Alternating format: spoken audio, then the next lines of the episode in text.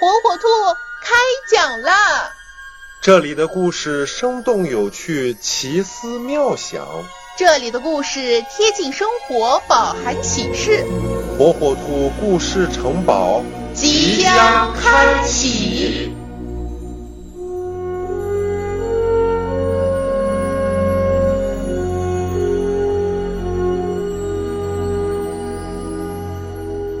小朋友们，大家好，欢迎收听火火兔讲故事。今天啊，火火兔要给小朋友们讲的故事名字叫《给熊奶奶读信》。邮递员长颈鹿阿姨给熊奶奶送来了一封信，熊奶奶是那样的高兴，她呀盼信盼了好几天，她非常非常想念远方的小孙子。熊奶奶老眼昏花。看不清楚信上说了什么，他来到河边，请河马先生帮他念一念信。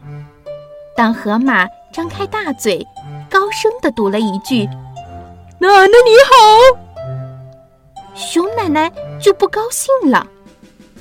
他就这样粗声粗气地称呼我吗？连亲爱的也不加，这个没礼貌、不懂事的小东西。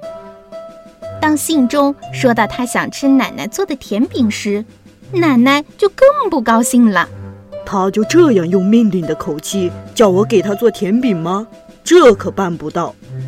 熊奶奶气鼓鼓地从河马先生手中拿回了信，步履蹒跚地回家了。走在半路上，他越来越想小孙子。正巧，他看见了正在捉蜻蜓的火火兔。他请火火兔把信再读一遍。火火兔清了清嗓子，当他念了第一句：“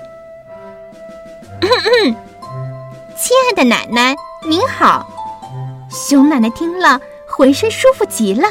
小孙孙你好，奶奶也想你啊。当念到小孙孙想吃奶奶做的甜饼时，熊奶奶眼眶湿润了。这多好！